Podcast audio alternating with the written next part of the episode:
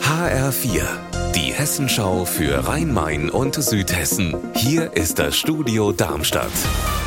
Mit Sascha Lapp, hallo. Im Frankfurter Palmgarten hat die Stadt heute den sogenannten Klimawandel-Aktionsplan vorgestellt. Tobias Lübben, ein schwieriges Wort.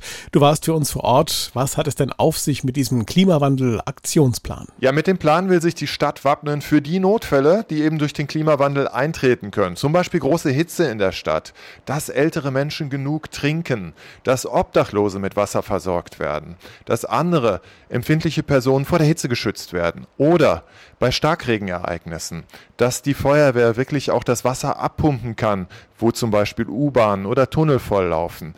Alles das regelt dieser Plan. Es geht darum, Menschenleben zu retten im Notfall. Es geht nicht darum, den Klimawandel aufzuhalten. Dafür muss es andere Pläne geben. Was ist denn das eigentlich Neue an diesem Plan? Bisher gab es diese Ereignisse ja auch schon. Ja, neu ist, dass dieser Plan alle Notfälle zusammenträgt und regelt, die eben mit dem Klimawandel zu tun haben. Das war bisher im Einzelnen natürlich auch schon geregelt, aber entweder im Katastrophenschutz angesiedelt oder im Gesundheitsschutz beim Gesundheitsamt. Dieser Plan fasst es zusammen und macht es für alle in der Stadt leicht zugänglich.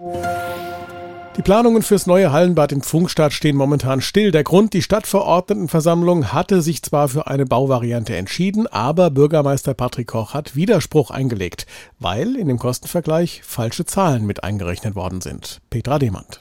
Ja, jetzt muss Jochen Kockegei, der ehrenamtliche Stadtrat, die Fehler erstmal korrigieren. Es geht ja grundsätzlich darum, ob das alte Saunagebäude an den Neubau angedockt wird, ob die Sauna abgerissen und in den Neubau integriert wird oder ob es ein Bad ohne Sauna geben wird.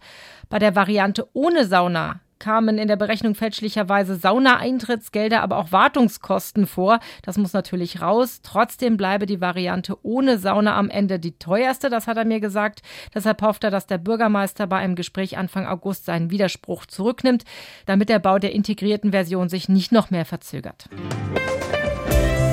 Unser Wetter in Rhein-Main und Südhessen. Sonne, Wolken, starke Schauer. Heute ist wirklich alles drin an diesem, naja, fast schon herbstlichen Tag. 18 Grad messen wir in Alsbach-Henlein, 19 in Lautertal.